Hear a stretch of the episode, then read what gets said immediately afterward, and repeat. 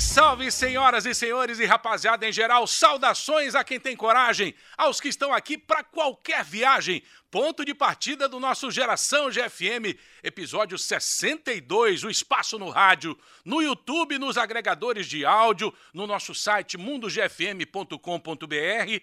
É, os programa O Geração GFM traz de volta a memória afetiva, a cultura da música, do cinema, eh, da TV, da moda, da publicidade, no jeito que vivíamos e gostávamos tanto de viver, que nos remete aos anos 80 e aos anos 90. Deixe o seu like no YouTube caso você ache que a gente mereça. A abertura do programa viajou até o primeiro filme da franquia Missão Impossível, que trouxe Ethan Hunt o Tom Cruise pela primeira vez nas telas em 1996 com a música tema original do argentino Lalo Schifrin, remixada pela dupla do YouTube Adam Clayton e Larry Millan Jr. O filme teve a direção, o primeiro teve a direção do Brian De Palma, e de lá para cá são sete filmes da saga, e o oitavo vai ser lançado no ano que vem. Hora de apresentar nosso convidado de hoje, mais um daqueles convidados é um daqueles dias que a gente estende o tapete vermelho. Estamos fazendo essa entrevista de forma virtual. Você está vendo ele aí? Ele já está na casa dele. Mas o prazer é igual. E por causa de pessoas como ele, como Milton, como Beto Guedes, como Rita Lee, como Fagner, como Gonzaguinha, Gil Caetano, Elis, é que a nossa MPB se agigantou no fim dos anos 70 e no início dos 80. É uma honra, uma honra muito verdadeira da minha parte, que sou fã desde os 13, 14 anos, ter você aqui no Geração GFM, Flávio Venturini. Oi, Flávio, tudo bem? Parabéns pelo aniversário, que foi no dia Como 24 vai? de julho. A gente está gravando hoje, dia 25, seu aniversário foi foi agora, né? Foi 23. Foi 23, 23, 23 de, julho. de julho. Foi no domingo e a gente está gravando na terça-feira, dia 25. Sim. Parabéns, obrigado por dividir um pouquinho dessa obrigado. sua trajetória de sucesso, de brilho com a gente aqui nessa horinha no Geração GFM. Flávio, desde que você compôs Céu de Santo Amaro, que sua relação com a Bahia, com Salvador, com Santo Amaro, a cidade onde nasceu a família Veloso, só fez aumentar. Ou ela já vinha, é, você já tinha o carinho, já tinha é, a, a, a, a composição Céu de Santo Amaro abriu mais as portas para esse amor pela Bahia? Olha, a Bahia para mim é uma coisa muito preciosa na minha vida, porque desde que eu fui pela primeira vez na Bahia, no dia 4 de janeiro de 75, Pô, você lembra até o dia, terço, cara? Na concha acústica. Eu lembro o dia. que fui tocar com o grupo terço na concha acústica. Ninguém conhecia o terço e a concha estava lotada. Que eu vi o amor dos baianos pela música, né? Assim, então foi incrível essa, esse meu primeiro contato com a Bahia. Depois eu voltei com o Milton Nascimento no Clube da Esquina 2, né? numa temporada que foi inesquecível, no Castro Alves. E depois comecei a vir com o 14 bis e depois com a minha carreira solo. Então, assim, a Bahia está sempre presente. Com, eu tenho muitos amigos. Na... Tem uma casa na Bahia. É, me falaram que você tem um imóvel aqui, né? Tem uma casa na, na, na ilha de Tinharé, num, daqueles paraísos dos baianos. Né? Eu só posso ir no verão, porque eu trabalho o ano inteiro, mas é sempre uma renovação e uma alegria estar ali curtindo esse ar baiano.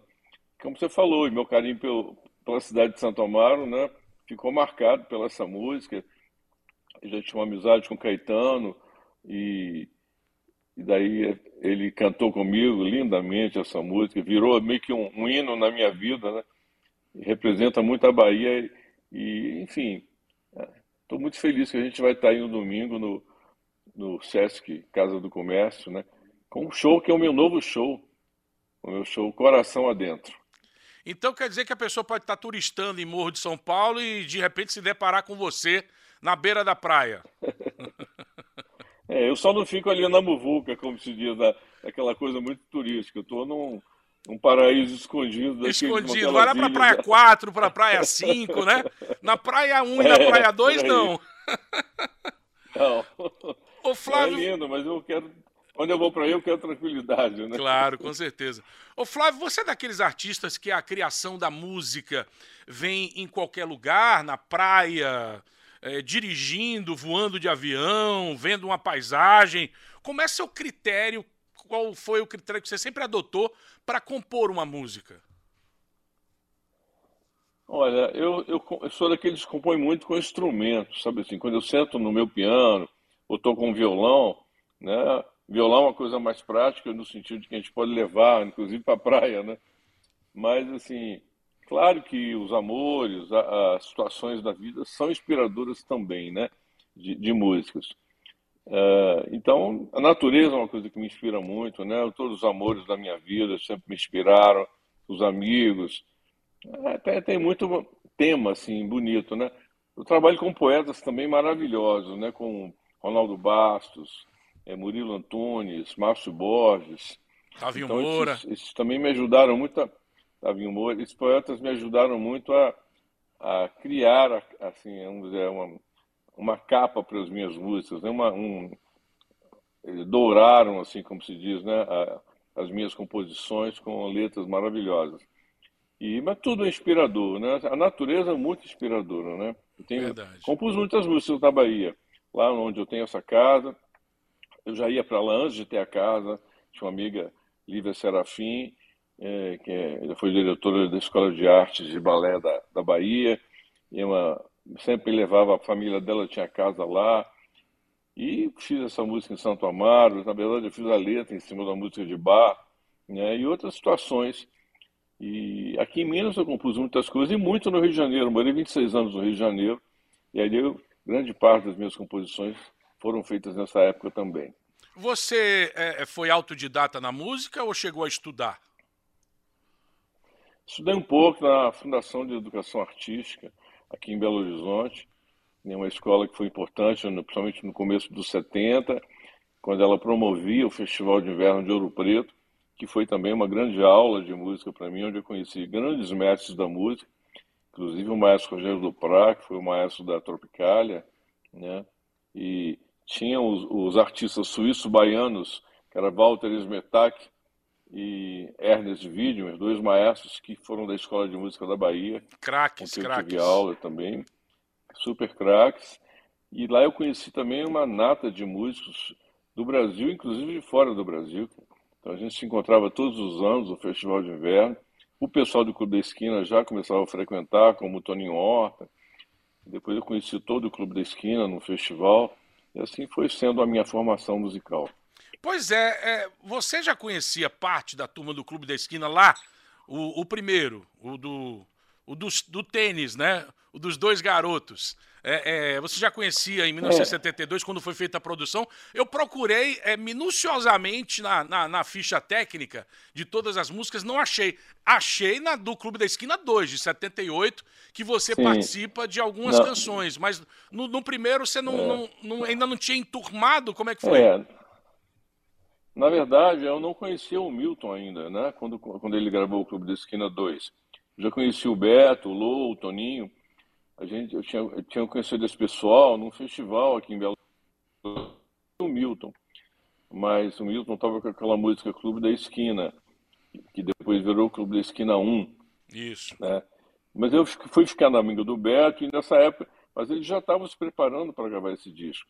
E o Beto me convidou um dia a visitar o estúdio, eu estive lá, o Milton não estava na hora em que eu estive, mas eu senti aquele climaço, né, de um lugar onde estava acontecendo muita coisa boa. Logo em seguida eu conheci o Milton, ele foi, bastante padrinho meu, porque ele me indicou para gravar um disco com Sai Guarabira, de onde eu também entrei na banda Terço. E aí eu comecei a frequentar a casa dele, fiquei amigo dele, ia para o Rio, a gente se encontrava e ele fez, me fez o carinho de gravar Nascente no Clube da Esquina 2. E foi a música que lançou o Clube da Esquina 2, né? Com, com música. Na época existia essa coisa de música de trabalho, né? É. Você lançava uma música um disco, você escolhia uma música e ela ia para as rádios. E a música a de música trabalho do, do Clube da Esquina 2 foi Nascente? Foi Nascente. E engraçado, eu achei que e tinha eu, sido eu tanto. Eu achei que tinha sido tanto, que você Não. participa, inclusive. Foi na... É, participo. Mas a gente viajou, eu e o Beto viajamos com ele com participação especial. Inclusive, esse show que a gente foi na Bahia, no Castro Alves, estávamos eu e o Beto participando desse show. Né? E daí o Milton participou de vários momentos da minha vida. Eu excursionei com ele na Missa dos Quilombos. Ele gravou músicas minhas e participou de discos meus. E todo o pessoal do Clube da Esquina, eu falo que para mim foi uma escola muito boa de música, porque eu participei do trabalho de todos e admiro a todos como compositores. Né? Assim, é uma, é uma, uma geração muito rica né? em, em talento. Ô, ô, Flávio, o, o terço era alternativo demais para estourar, fazer sucesso? E, e por isso que não se tornou uma banda tão é, popular, digamos assim, como 14 Bis, como a Cor do Som, como, é, a, a, como tantas outras, Roupa Nova.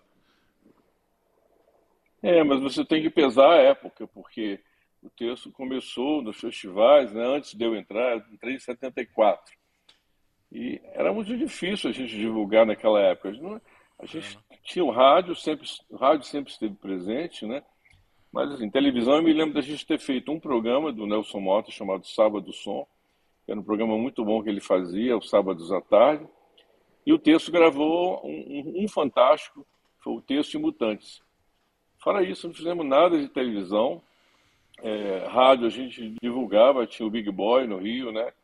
Que é. foi um histórico disc jockey do Rio, que apoiava muito o texto. E tem o advento também das FMs, né, Flávio? As FMs ainda estavam surgindo. As AMs ainda tocavam músicas Exatamente. muito tradicionais. E as FMs estavam começando a aparecer no dial, né? É, a gente tocou em rádio. Os shows do Texto eram lotados. O Texto foi um grande sucesso na sua época. Foi considerada a melhor banda da sua época, né? Os Mutantes já haviam, estavam não, numa fase assim, que a Rita Lee havia saído. Mas nós fizemos, inclusive, uma turnê Fizemos um show histórico, terço, em Mutantes, no Teatro Municipal. Primeira vez que o Teatro Municipal deixou rock entrar. E foram quatro dias lotados, né? Enfim, teve o terço participou de festivais incríveis, como o chamado Woodstock brasileiro, o Festival de Acanga. Mas era uma coisa que era, uma, era muito assim, de show, né? Assim, o sucesso era mais de show. Temporadas no Teatro Bandeirantes, que era famoso pelos shows da Elis, né? É. E a gente lotou da mesma forma que a Elis lotava, a gente lotava duas temporadas de quatro, cinco shows por semana lotados. Era muito sucesso. Mas não foi uma coisa que chegou ao povo dessa maneira, como é hoje. A, a facilidade de se divulgar a mídia hoje atinge o público muito mais rapidamente, muito né? E, mais. E muito, com maior abrangência, com certeza. É. Aquele finalzinho dos anos 70, Flávio, foi muito propício para o surgimento de bandas, né? Porque surgem aí 14 bis, roupa nova, boca livre, a cor do som, rádio táxi. Isso, isso falando de bandas que tem uma linha mais voltada para MPB. Não estou nem entrando no Rock Brasil, que veio um pouquinho depois. Sim. É, depois, Rock Brasil veio depois. Eu acho que a gente foi bastante pioneiro nesse sentido, porque a gente está enfrentando a época da discoteca, onde assim, a música boa subiu. Vamos dizer que a, rua, que a discoteca não era não era música ruim, porque tinha coisa boa também, tinha coisa muito boa, dançante, era muito alegre e tudo. Claro. Mas as bandas, tanto que quando o 14 Bis entrou na Odeon, fomos contratados, eles, eles temiam contratar bandas, porque eles achavam que banda não dava certo. Engraçado que nós fizemos sucesso, a Cor do Som fez sucesso, né? Uh, os Novos Baianos fizeram sucesso, várias bandas fizeram sucesso, e em seguida estourou o Rock Brasil, né? Ou seja, entramos numa época que só banda fazia sucesso, exatamente. Quem é que deu o nome 14 Bicho aí? Foi mais um, mais um batismo do Bituca ou não? Não, eu e o Vermelho, a gente se inspirou no nome do Led Zeppelin, que era uma banda que a gente gostava, que era um dirigível, né? É. E, e, Abrasileiraram. 14 Bicho foi, é, brasileiramos, e o Santos Dumont é, é mineiro, né? Assim, aqui, tudo a ver. A cidade do, do, do Santos Dumont, que se chama Santos Dumont, né, onde ele nasceu, é do lado da cidade que o Vermelho nasceu, a família dele, que é Barbacena. Então a gente juntou todas as informações e chegamos no nome 14 bis. Bom, hora daquele ritual de tirar o plástico do disco das nossas vidas e botar a radiola Technics para funcionar. É o momento da bolacha número 1. Um. Geralmente, Flávio, eu peço para o convidado falar de um disco que tenha mudado a, a, sua vida, aqueles que habitaram as discotecas é, primeiro, aquele que você juntou um dinheirinho para comprar, mas com a sua presença aqui, com a sua ilustre presença, decidimos com a produção que hoje só rola ou 14 bis ou Flávio Venturini em carreira solo, tá bom? Nas três edições do nosso tá Momento da Bolacha, que é uma hora que a gente reverencia os LPs. Hoje eu trouxe aqui, ó, olha, um LP, acho que esse foi o último do Cazuza, o Burguesia, que é um disco duplo. Sempre trago aqui a LPs que marcaram nossas vidas. Trouxe hoje Pet Shop Boys, o coloridinho, o Introspective. Bom, então eu escolhi para começar o, o Planeta Sonho, do álbum 2, né? É, como eu já ia pedir para você falar de algumas músicas, do surgimento, do processo criativo, da, da elaboração de algumas músicas, começa, por favor, falando de Planeta Sonho, que tenho certeza que foi uma música é, é, muito de afirmação do grupo, né? Tocava enlouquecidamente nas rádios, chegou mais perto do grande público o 14 Bis com Planeta Sonho, que foi do disco 2, né? É, é com certeza a música Planeta Sonho foi o primeiro grande sucesso do 14 Bis. A gente já tinha tocado em rádio desde o primeiro disco, com a música Nova Manhã, que foi inclusive de foi de novela da Globo. Foi de novela, se não me engano, né? Foi de novela. É, é, acho que o Planeta Sonho, se não me engano, é do segundo disco, né? É, do 2. E foi, foi um estouro, foi um grande sucesso mesmo, né? O 14 Bis teve um outro grande sucesso em seguida, que foi o Linda Juventude. Mas o Planeta Sonho veio primeiro. E é uma letra do Márcio Borges, uma letra muito moderna para a época, né? Que é visionária, assim, né? Falava de um planeta já machucado. E você falava de você falava de ecologia quando poucos falavam. É, a gente já tinha essa temática desde o e gravamos várias músicas que tinham esse tema e e, e, tem essa coisa, a ligação com o Clube da Esquina com o Márcio Borges, é um dos fundadores, né? O 14 Bis sempre foi um, um, pouco assim à margem do Clube da Esquina. Não participou dos discos e tudo, mas tinha uma grande amizade com o Milton. Milton produziu o primeiro disco do 14 Bis, produzido pelo Milton. Né? E, e quando a gravadora me viu cantando com o Milton na turnê do Clube da Esquina, foi que ela me chamou para gravar um disco solo. E aí eu argumentei que, na verdade, eu queria gravar uma banda que eu estava criando. Então vamos curtir um vídeo que rolou no Fantástico com a galera bem novinha, o Magrão, o Eli, o Vermelho, o Flávio, o Cláudio. E na GFM você curte Planeta Sonho do início ao fim.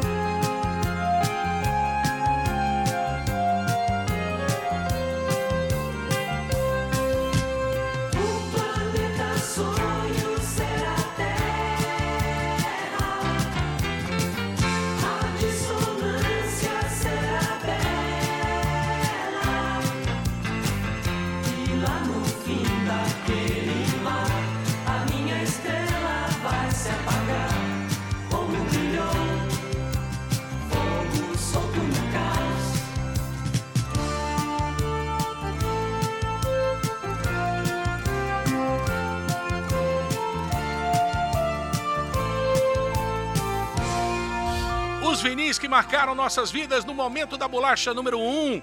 Planeta Sonho, 14 Bis, é uma música como algumas do 14 Bis, Flávio, que não tem uma voz solo, né? Todos cantam, é uma voz, é, é uma coisa uníssona, né?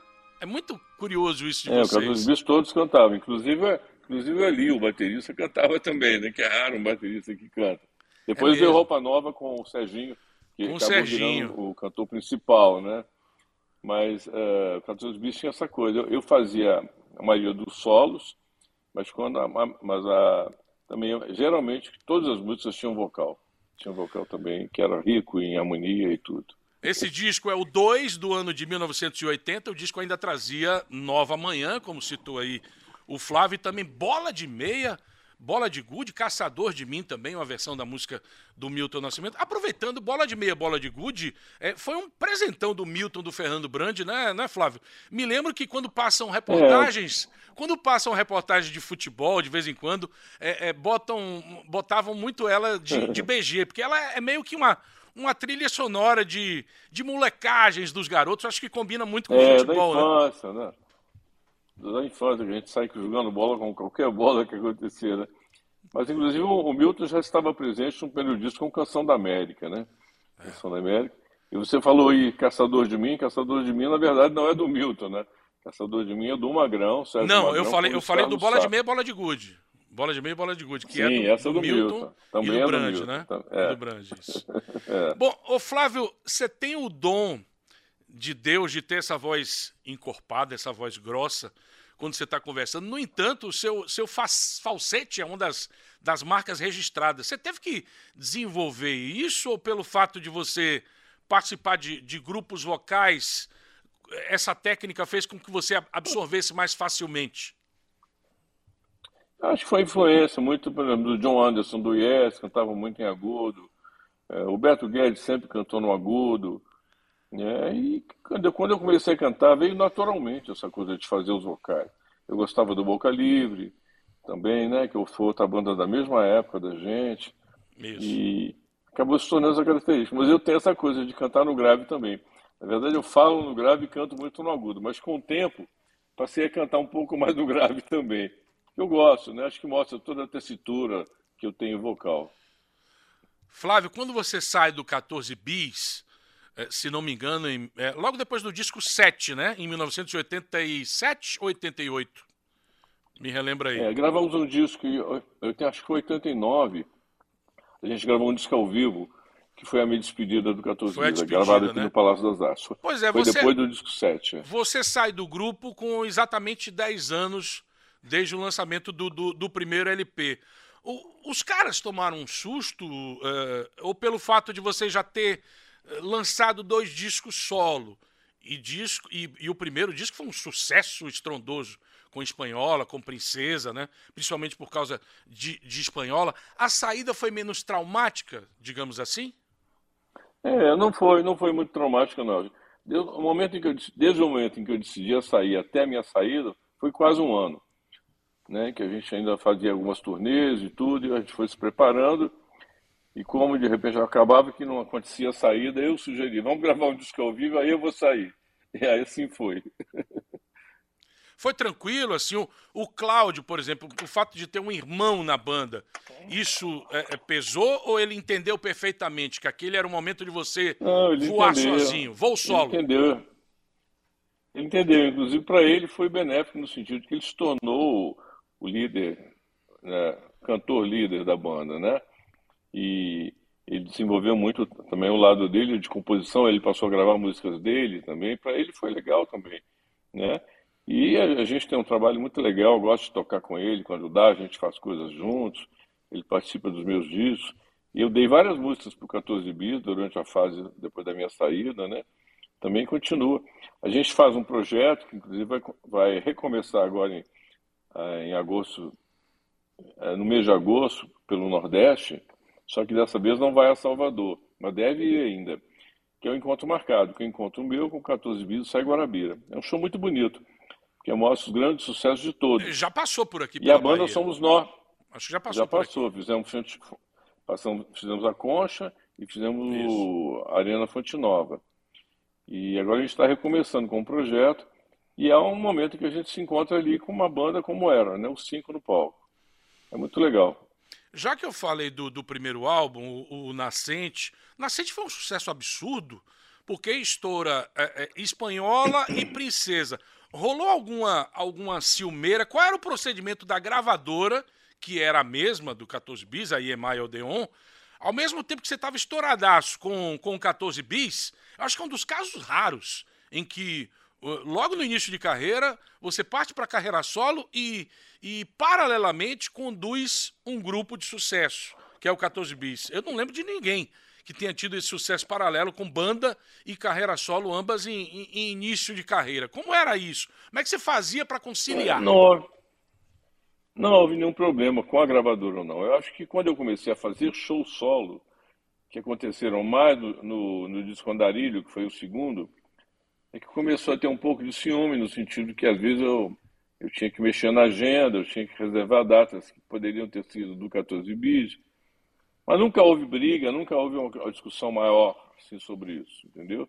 A gente soube administrar essa dualidade que foi por, um, por uma fase, né? E, e, e, o que acontecia, que eu tenho quase certeza que acontecia, que eu já fui para alguns shows do 14 bis ali no finalzinho dos anos no começo dos anos 80, é que o pessoal pedia espanhola para você cantar no show do 14, né? Isso aí é, é certeza. É. E que é engraçado que o 14 Bis nunca quis gravar espanhol, entendeu? Eu acabei gravando, né? Assim, no começo, do, a, a fita demo que a gente mandou para a gravadora, para ser aprovado pela gravadora Odeon, tinha espanhola. E eles não gravaram, entendeu? Mas eu também não fiquei fazendo, retituando a minha própria música, né? Assim, dentro da minha própria banda, né?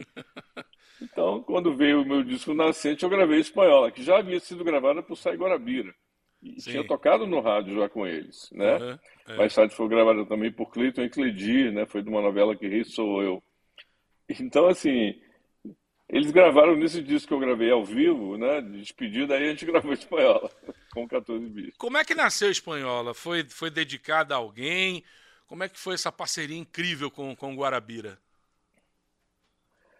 Eu fiz para uma garota numa viagem de trem para Sabará. Era uma amiga minha, a gente nem chegou a namorar e tudo, mas era uma, uma aquelas paquerinhas, né? Aquelas Sim. De, era muito jovem ainda. E e o Sá, o Garabira conta uma história rocambolesca, né? De, de uma espanhola que ele havia é, se, se, apaixonado, mas também nunca tinha acontecido nada. Um dia ele estava num bar bebendo, e aí estava frio danado, zero grau em São Paulo. Queria, aí tem uma hora que o gerente do bar pôs ele para fora, ó, vou, vou desligar os disjuntores. Ele já era amigo do gerente. E quando ele saiu na rua, ele achou que ele não ia conseguir chegar em casa, porque tem uns 10 ou 12 quarteirões. Né? A gente morava no Brooklyn, em São Paulo. Ele se lembrou que eu morava com o pessoal do texto no caminho, passou lá, bateu, bateu até a gente acordar. Segundo ele, eu levantei, acordei. Ele entrou, se aqueceu, porque tinha os aquecedores ligados. E para disfarçar, ele perguntou se eu tinha feito alguma música. E aí eu mostrei o espanhol, ele fez a letra na hora e conseguiu chegar em casa. E no outro dia eu liguei para ele dizendo que tinha sido ficado maravilhosa, a letra tinha.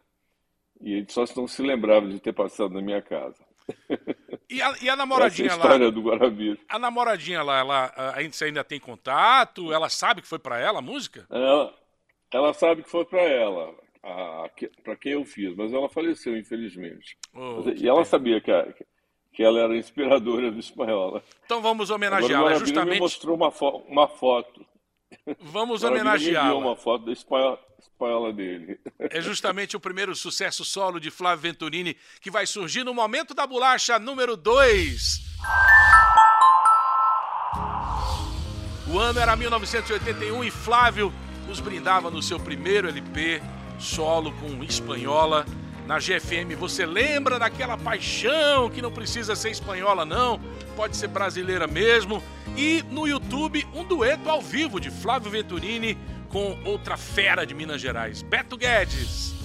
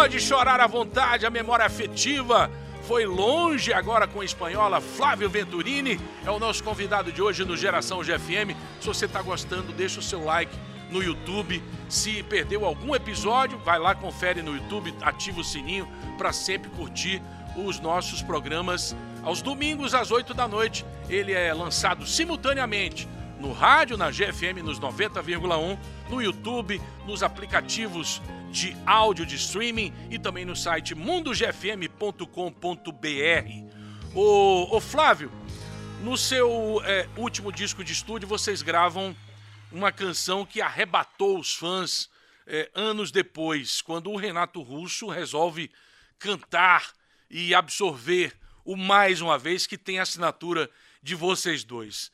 É, esse, hoje eu trouxe inclusive uma, uma camisa em homenagem à, à Legião Urbana, olha aqui. É, como foi esse encontro que aconteceu? Foi nos estúdios lá da, da IEMAI em Botafogo, né? É, a gente, eu ainda estava no 14 bis, e aí a gente costumava ensaiar quando estava gravando o disco. A gente ia para lá há bons tempos, né? Que as gravadoras eram verdadeiras mães, né? Então é a gente ia para lá, ficava três meses no Rio de Janeiro, ensaiava nos, nos estúdios, ia gravando, ensaiando. E nesse dia eu havia chegado mais cedo, estava tocando os meus teclados, mas eu já havia sido apresentado ao Renato Russo. Um dia o pessoal falou: oh, tem uma banda nova aí, uma garotada, e muito jovem. E quando ele me conheceu, ele falou: Poxa, eu adoro o terço, adoro sua música Criaturas à Noite. Eu achei ele simpático, né, dele se declarar assim. E aí nesse dia ele entrou, eu estava tocando, ele entrou sozinho, sentou, pediu para sentar ali, ficar ouvindo. E eu estava tocando ideias novas, preparando músicas para o disco, né? E aí ele falou, posso... Ele escreveu alguma coisa num papel, assim. Falou, tive uma ideia aqui. O que você acha? Eu falei, ah, muito legal. E ele falou, então, então vou terminar e te mando, ok? Eu falei, tudo bem. Daí assim foi. Ele escreveu a letra, né? Hoje está num quadro aqui na minha casa essa letra que, que ele me deu. E ele modificou um pouquinho a ideia inicial, mas realmente fez essa música mais uma vez. Segundo ele, era uma mensagem é, de um pai dizendo para um filho, né, durante uma tempestade. Mas é claro que o sol vai voltar amanhã. E é uma, é uma música para você encarar a vida, todas as dificuldades da vida. Eu sempre tive essa música meio como um, um lema de vida, né? É, é lindíssima, lindíssima. É o casamento muito é, a mensagem é muito bonita, a mensagem Mens dele é muito bonita. Mensagem é. linda.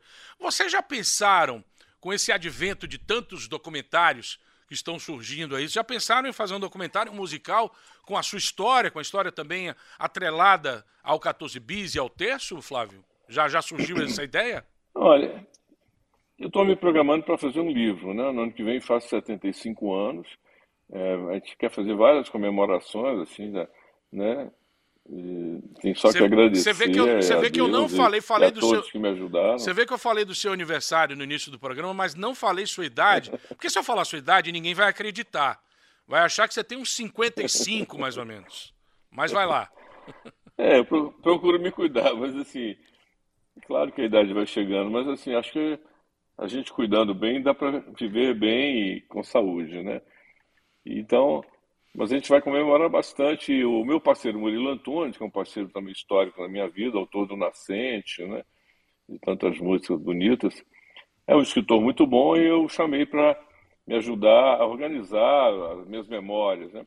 É sem pretensão nenhuma, mas acho que é bom contar as histórias porque as pessoas veem como é a vida de um artista, o que ele enfrenta, as bênçãos que ele recebe, a, a, as ajudas, né? os momentos que ele passa, assim eu acho que fica registrada a nossa história, né? Deve ter muita coisa, muito material de vídeo, né? Antigo, até colecionadores é, pessoais. É, você sabe que eu até nem coisa. tenho tanta coisa, em, tanta, tanta coisa em vídeo, não. Mas tem alguma coisa né, que a gente vai colocar. Eu tenho dois DVDs e tem momentos de show gravados, em alguns encontros. É, acho que tem mais histórias, histórias interessantes para, a serem contadas, né?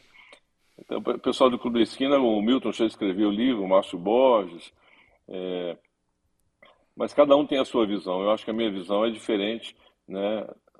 principalmente que eu acompanhei desde o começo, eu só participei do Clube da Esquina 2, mas toquei com todos, vivi momentos com todos. E isso juntado à história do 14 Bi, da minha carreira solo, do terço, né? toda a minha infância, das influências musicais, é, é muito legal, muita história boa para contar. O Flávio, quem vem aqui no Geração GFM, já passaram por aqui Léo Jaime, Fernando Abreu, Rogério Flauzino, Luiz Caldas, geralmente fala que vida de artista, a vida que vocês levam nos palcos, fica difícil promover encontros, né? Só quando tem um festival, em aeroportos, é... e que os camarins do Cassino do Chacrinha eram uma farra. É, o, o, Rogério Flauzino, é. vou tirar o Rogério Flauzino disso aí, porque ele não pegou a época do, do Chacrinha, não, mas o Rich falou disso aqui. Tem alguma história boa Sim. de lá? O Luiz Caldas contou que ele e o Cazuza, em uma hora, secaram duas garrafas de uísque. Não, eu acho que a gente. Eu nunca fui de beber, né? Assim. Então é? eu não caía muito na farra, não, assim. Mas é. Uma coisa engraçada, era o cheiro do bacalhau, né? Que você entrava nos camarins, era um cheiro de bacalhau Eca! muito forte. Né? e o Chacrinha ficava julgando aquele, aqueles, aquelas lascas de bacalhau na plateia, né? Era muito engraçado, né? Quem quer bacalhau? Mas assim, é, mas tinha uma festa no Rio, que até voltou agora nos últimos anos, que é o Prêmio da Música Brasileira, né? Que antes era Prêmio Sharp, Sharp. feito pelo Maurício Maquilini. Isso que é um grande encontro da música brasileira. Né? Ali se encontravam muitos artistas, havia uma confraternização, se encontrar, tirar fotos, conversar e tudo. E tinha uma outra festa também, que era uma festa da música que acontecia em Gramado, depois ela passou para Bento Gonçalves, que era uma festa onde você ficava três ou quatro dias, os artistas iam lá, davam uma canja, cantavam uma música, mas ia uma boa parte da música brasileira ficava hospedada nesse hotel, né, maravilhoso lá no, em, Canela, lá do lado de Gramado, e era também um grande encontro de artistas. E aqueles festivais também, às vezes, são momentos que você encontra muitos. Eu, eu tenho saudades dos meus tempos do Rio, mas estou muito feliz aqui em Belo Horizonte também, que é minha terra, né? Voltei para cá nos últimos 15 para 20 anos, mas morei 26 anos no Rio, embora eu tenha começado a minha carreira em São Paulo com o Grupo Terço. O, o veio à tona recentemente, Flávio, em alguns podcasts, videocasts, acusações de que os artistas que se apresentavam no Chacrinha é, tinham que realizar shows na periferia promovidos pelo filho dele, o Leleco Barbosa, em troca da visibilidade no programa do pai. Você chegou a participar de algum desses shows? Tinha conhecimento de que Sim. era um toma lá da é, cá? Isso, isso passou a acontecer. No começo, não. No começo, a gravadora negociava, não sei como, com o Chacrinha, ou ele mesmo convidava, né, e tudo. Mas com o tempo, é, para você ir mais vezes ao programa do Chacrinha, divulgar um trabalho, eles faziam essas propostas e a gente aceitava. Que a proposta era a seguinte: você fazia o programa do Chacrinha, acho que ele garantia um ou dois programas, e você fazia participações em bailes que ele fazia na periferia do Rio de Janeiro. Então você fazia, numa noite você fazia quatro, né, uma maratona. Eles prepararam aqueles carros especiais com segurança. Aí você chegava num, num baile daqueles de periferia do Rio, que acontecia muito, até hoje acontece, mas hoje o estilo de música é outro, né? E aí você chegava, cantava duas, três músicas, saía para o outro correndo. No playback, né? No playback, né? É, no playback, né? Nada de tocar ao vivo. Uhum. Tinha que ser uma coisa prática e rápida. Mas acontecia assim. O Flávio, qual a sua opinião sobre a música que se faz no Brasil atualmente? O que faz sucesso no Brasil atualmente, né? A internet, o acesso fácil, é, fez com que qualquer um jogasse para o público um material de gosto duvidoso, tem muita repetição, todo dia surge uma dupla sertaneja diferente. Qual a sua opinião sobre a, a, o sucesso musical do Brasil em 2023? Olha, mudou muito. Eu acho que artistas como eu e muitos outros artistas que construíram uma carreira não perdem o seu público. Meus shows são sempre lotados. É, não, posso, não posso reclamar né, do carinho do público, é sempre muito grande. Mas o sucesso, por exemplo, em rádio, em vendas, é, mudou muito, né? Porque muitas, muitos desses sucessos são, na verdade, fabricados, através de jabá, de de acordos financeiros, né? E também o caso da, da, da música hoje ser digital e ter, ter possibilitado uma avalanche de músicas, né? Eu vi o número de músicas, milhares de músicas são lançadas todos os dias no Spotify. Como é que você vai ouvir isso, né? Não tem, não tem condição, né? Você ouve um artista que você gosta ou que você se interessa, se uma música realmente martelar muito na sua cabeça, tocando uma novela, você ouvir no rádio e gostar, você passa a acompanhar aquele artista, mas não tem como mais se acompanhar. Então é muito diferente, né? O ambiente hoje da música é muito diferente. Então nisso, nesse ralo, né, passa muita coisa ruim, né?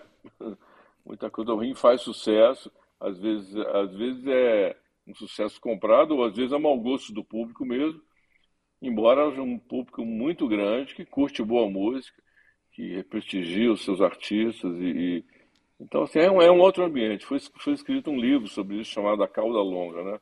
Sobre que caminho ia seguir. Ele foi visionário, mas rapidinho aconteceu o que ele previu. Que hoje é um oceano de músicas que não tem como a gente pescar muitas coisas boas. Você tem que ter uma lente muito poderosa para você pesquisar hoje, porque é um excesso mesmo de produção. Aproveita dar essa dica aí do, do, do livro A Cauda Longa você, quem é o autor? É, não vou dizer o nome do autor, mas é só procurar pelo nome Calda na internet, você consegue. É, você encontra esse livro nas livrarias. É um americano que escreveu uhum. esse livro. É o que eu acho é que o que hoje é sucesso é, meio que inibe, afasta os gênios da criação. Que vão dizer, pô, vou fazer uma música, uma puta de uma música para não tocar, não fazer sucesso, para o pessoal gostar de, de funk, de sertanejo, de arrocha. É, os poetas ficam, é, como você, eu acho que ficam meio à margem do que está acontecendo e fazem o seu e sem se preocupar, porque sabem que são gênios, são poetas verdadeiros e, e que não, não vão é, é chegar às grandes massas mais. É, cultivar aqueles, aquele público que você já tem, né, Flávio? E trazer os herdeiros desse público também. Concorda? Mais ou menos é. por aí? É, muita, é, muita gente que vai nos meus shows, que é mais jovem, garotada, assim, fala, ah, eu, eu gosto de você, porque meu pai curtia muito o seu trabalho, eu ficava ouvindo e gostava e passei a te seguir, passei a, a, a, virar teu fã, né? E hoje tem uma coisa que realmente mudou na coisa de ouvir música. Antigamente você comprava, você esperava um disco chegar de um artista que você gostava, né? E quando você chegava, você punha aquilo na vitrola, como se diz, ouvia música por música, lendo a letra, lendo a ficha técnica, você viajava no que é a produção de um disco, né? Que é uma, uma, uma boa história, né? Como se faz um disco. Né? Hoje o cara já não sabe quem tocou, não sabe quem produziu, o cara ouve uma música só. Se bobear, não ouve a música inteira, porque a comunicação é tão rápida hoje. O cara ouve um pedaço da música e pronto, já entendeu, já, já curtiu. Né? Foi na Quer música, dizer, é isso eu mesmo. Acho que tem uma, uma, uma parcela de, de gente que ouve música assim hoje. Na verdade, eu acho que eles estão perdendo a oportunidade de, do que a música pode te proporcionar né? na sua vida, na, na sua energia, na, no seu astral, vamos dizer assim. Tem alguém, Flávio, com quem você nunca fez parceria na composição e, e, e sempre teve muita vontade, que ainda dá tempo de, de fazer uma, uma parceria? Bem, com o Milton eu já compus três músicas, né? É, com o Beto eu já compus duas. Quais foram as músicas com Milton, hein, Flávio? Gost... Relembra pra gente quais foram as músicas com Milton. Cais? Cais é, é sua qualquer, dele? Qualquer, não, qualquer, qualquer coisa a ver com Paraíso, ah. que foi gravado inclusive no, duas vezes. A primeira vez eu gravei no meu disco Nascente, certo. com participação do Milton, claro. E depois ele me chamou para participar do disco Ângelos, onde eu canto com ele, mas ele chamou, ele falou para mim, tem uma surpresa para você. Era o Peter Gabriel que havia feito a, a vocalização da música. Um, um, dos meus ídolos, né, cantou a minha música. Demais, demais. E, e tem uma música minha dele que está inédita, assim. Inédita, ainda vai ser lançada. É, sim. Espero que sim ainda. E com, e com quem você ainda deseja, ainda sonha fazer uma parceria? Ou não teve a oportunidade e sempre sonhou? Eu gostaria de ter feito uma música com o Lô. Né? Lô? Porque o Lô é um compositor que eu admiro muito. É. Cara, Mas você não tem uma tá música com o Lô? Eu, não, um disco, eu nunca reparei isso. Não, não tem nenhuma música com o Lô. Não tem nenhuma música com o Lô. Nem, nem com o Lô, nem com o Toninho. Embora eu tenha participado de discos Puts, dos dois. Dá tempo eu tenho demais. Uma música com o Tavinho Moura. Dá tempo demais, pô. E a gente faz um show, né, que é os mineiros, que eu vou fazer no Rio, esse final de semana, antes de Salvador, que tem a minha banda, a banda do Lô e a banda do Beto, os três participando. Enfim, qualquer hora pode acontecer. Você, você chegou a fazer alguma coisa com a Elis, Flávio? Não, eu, eu conheci Não. a Elis muito rapidamente. Eu fui apresentado a ela pelo Ronaldo Bastos, que o Ronaldo na verdade, o Ronaldo ia produzir o último disco da Elisa antes dela falecer. E aí o Ronaldo falou para mim naquela época: manda uma música para Elisa, eu estou produzindo ela, ela está pedindo música. Ela falou para mim que gosta muito de Nascente. Pô. E... Mas eu não tinha na época, sabe quando você não tem nada à mão, assim, na mais altura de uma cantora como Elis, né? Então eu acabei não mandando nada que de relevância, assim, sabe? Eu tenho absoluta certeza. Eu tenho absoluta certeza que se a Elis estivesse viva, é, ela em algum momento da carreira cantaria Todo Azul do Mar. É, não sei, mas ela tinha muito bom gosto. Né? Ela, ela lançou vários compositores da música brasileira, né? Muitos. Muito bem, parada para ouvir mais uma faixa no especial Flávio Venturini, aqui no Momento da Bolacha número 3. Nossa reverência a discos que mudaram nossas vidas.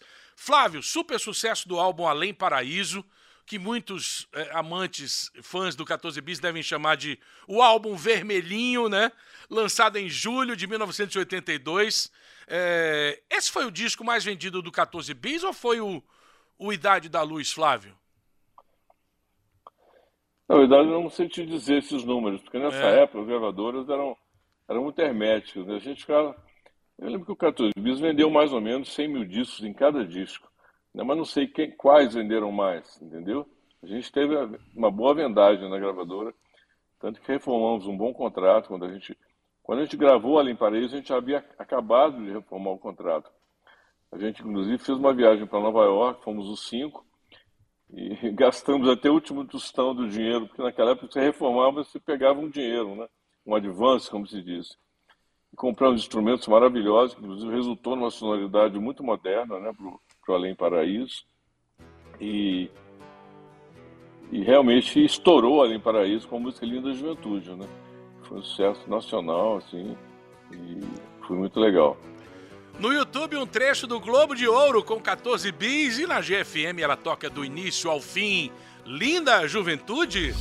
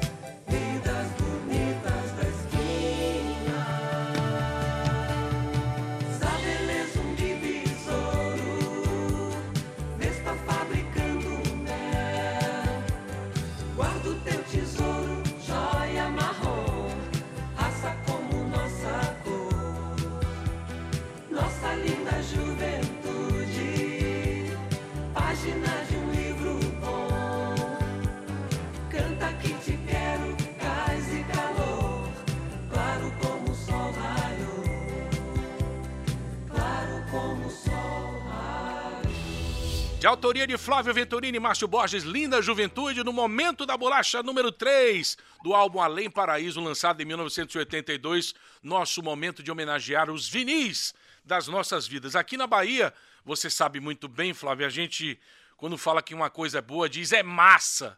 E, e na música você finaliza Sim. dizendo massa como o nosso amor. Maravilhoso isso. Eu não sei se você, eu não sei se você sabe mas a letra de Linda Juventude foi feita, é uma homenagem ao Milton, né? Raça como nossa cor. Hum, e, e massa como nosso amor. É. no final, né?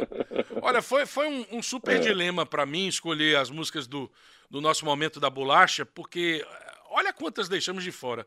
Todo Azul do Mar. Eu queria até que você falasse um pouquinho de cada uma, é, de homenagens e como surgiu. Todo Azul do Mar, por exemplo, como, como foi? Processo de criação. É, na época eu era, era, eu era casado com uma, uma, uma mulher que hoje é muito minha amiga, a gente se separou mais tarde. Foi meu primeiro casamento. A Léa Zagura, ela foi cineasta, foi fundadora do, do Anima Mundi, aquele festival internacional de animação. Sim. E eu fiz essa música para ela. Agora, grande parte do mérito também é da, do Ronaldo Bastos, que fez essa letra incrível. Né? É, demais. A música é muito legal e a, e a letra é maravilhosa também, do Ronaldo. Né? Vamos de Bessame. Bessame você deu pra Jane do Bock ou você cantou primeiro? Acho que ela cantou primeiro, não foi? Ela cantou, foi gravado primeiro por ela. Na verdade, o Bessame foi gravado por duas cantoras paraenses, né? Foi gravado pela Leila Pinheiro e pela Jane do Bock. Ah, é? Teve a Leila Só Pinheiro mesmo, é. Aqui, é. A versão que foi para a novela, é, eu não me lembro se foi da Jane ou da Leila, mas só uma foi para a novela. Criou um certo, inclusive, ciúme entre as duas na época, porque uma foi e a outra não. Mas eu gosto das duas cantoras, acho, é, sou muito amigo da Leila e muito amigo da Jane, que inclusive gravou um disco só com composições minhas, que eu considero uma grande homenagem que uma cantora já fez a mim, né? Assim, foi o disco uh, uh, Partituras, o nome do disco, que, que é nome de uma música minha e da Jane também, parceria nossa. Eu, eu, tenho dúvida se Céu de Santo Amaro ela foi feita de dia ou de noite, porque acho que o céu de lá deve ser lindo, tanto faz, dioturnamente, dioturnamente ou, ou, ou noturnamente, né? Não, isso aí, vou contar rapidamente a historinha. É, eu, passei a vir muito aos verões para Bahia, né? E já conheci o Keitão dessa vinda do Milton nos anos 70, que a gente ia para casa dele, e eu sou muito tímido, né? Mas assim, rolou uma amizade, um carinho assim. E aí um amigo me falou, você tem que ir na festa de Santo Amaro, dia 6 de janeiro, uma festa muito bonita que tem de Santo Amaro, as pessoas é, saem vestidas dos reis magos e tem uma procissão pela cidade, é uma festa na casa de Dona Canoa e tudo. Aí saí lá da minha casa, lá na época nem tinha casa, mas já estava lá na ilha de Tinharé. E fui para lá, fomos de carro. E estava aquela noite maravilhosa, estrelada de verão, 6 de janeiro, Putz. você já conhece como é que é na Bahia, né? É.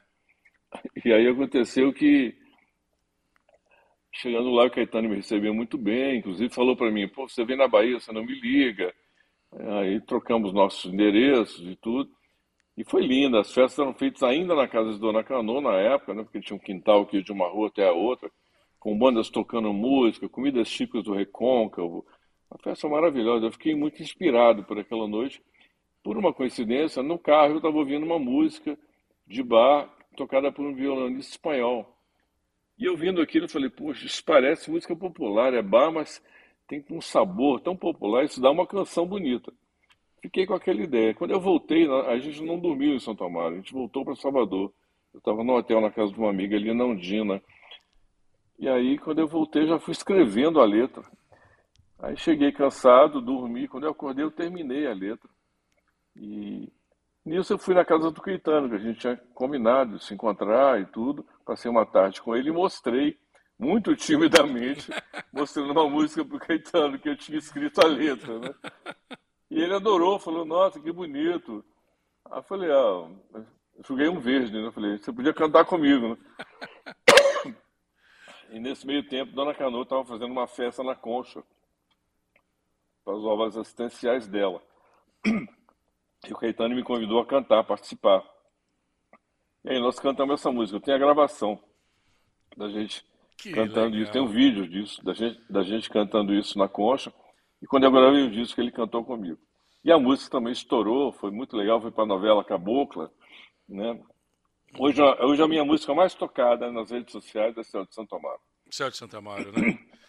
Flávio, Sim. obrigado pelos seus 74 anos de luz, sabedoria, por colocar mais alegria e amor nas nossas vidas há praticamente meio século, né? Por fazendo esse trabalho lindíssimo desde o terço, passando pelo 14 bis, sua carreira solo, sua união com todos esses músicos mineiros maravilhosos.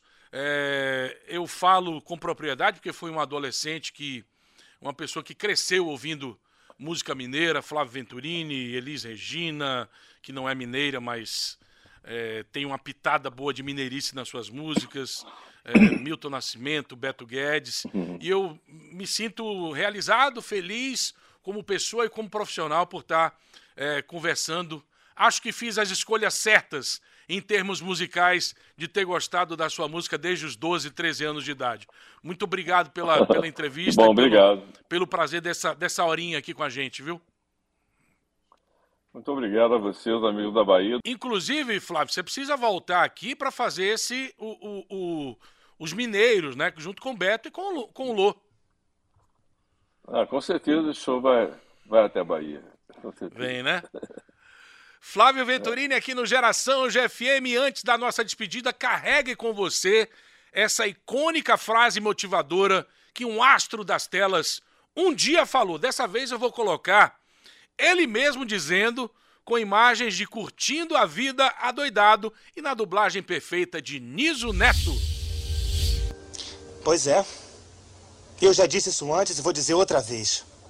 A vida passa rápido demais. E se você não parar de vez em quando para viver a vida, acaba perdendo seu tempo. É isso aí, leve essa dica de Ferris Bueller com você no coração. Beijos e abraços do Geração GFM. Fica por aqui no YouTube, dá aquela curtida básica e lembre-se sempre, domingo às 8 da noite, tem mais um programa inédito. Beijos, abraços, até o próximo domingo.